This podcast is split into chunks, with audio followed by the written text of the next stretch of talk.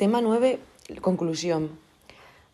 A lo largo de esta exposición he intentado explicar la importancia de conservar nuestro entorno para mejorar nuestra vida y la de los demás.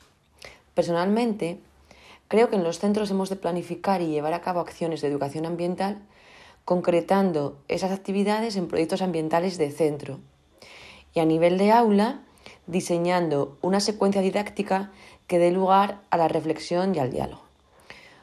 Por eso, pienso que si conseguimos que la clase se convierta en una pequeña comunidad de aprendizaje eh, que aprenda cooperativamente, será el mejor camino. Estoy de acuerdo con Johnson y Johnson cuando dicen que cooperar es trabajar juntos para conseguir metas compartidas. Es establecer y lograr objetivos comunes. Es dar y pedir ayuda.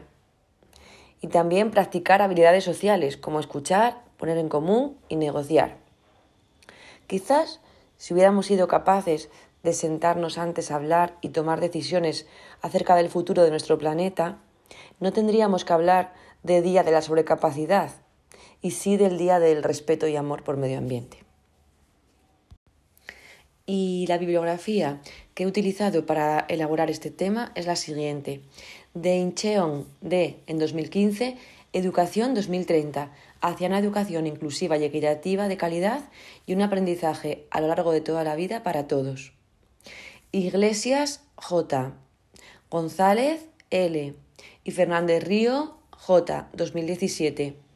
Aprendizaje cooperativo. Teoría y práctica en las distintas áreas y materias del currículo. Madrid, Ediciones Pirámide. Johnson de W y Johnson RT en 2014. La evaluación en el aprendizaje cooperativo. Mejorar la evaluación individual a través del grupo. Madrid, SM. Y por último, Zimmerman, C. 2007. Estrategias para la enseñanza de las ciencias en la escuela primaria y secundaria. Madrid, Revista de Educación. En cuanto a la webgrafía, algunas de las web que he utilizado son estas: www.ecosistemas.oacem.com, www www.wwf.es, educacionifp.gov.es, educastur.es y dialnet.rioja.es.